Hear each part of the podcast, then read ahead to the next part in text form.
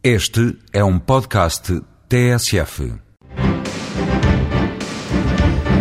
Um dos objetivos do Tratado de Lisboa é facilitar o processo de decisão mais ágil no espaço Voz Europa. O eurodeputado Joel Ace Ferreira explica que, com o Tratado Reformador, torna as decisões mais eficazes e mais democráticas.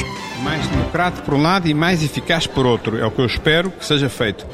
Mais democrático porque os parlamentos nacionais passam a ser consultados não só sobre os processos legislativos e as propostas legislativas, mas sobre os documentos de estratégia elaborados pela Comissão Europeia. Porque aumentam os poderes de intervenção do Parlamento Europeu, nomeadamente ao nível da codecisão.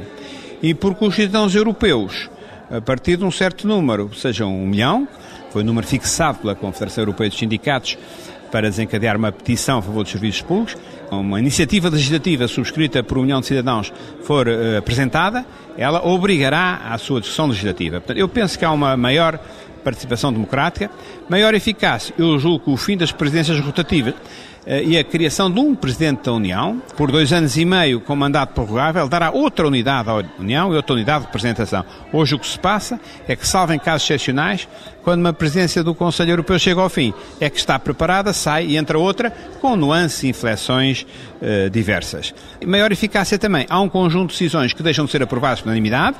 Qual é a vantagem? É a seguinte. A Itália bloqueou durante bastante tempo a questão do acordo de, interno de extradição dentro da Europa e esses bloqueios são efetivamente feitos muitas vezes em circunstâncias que permitem a chantagem por qualquer razão menor.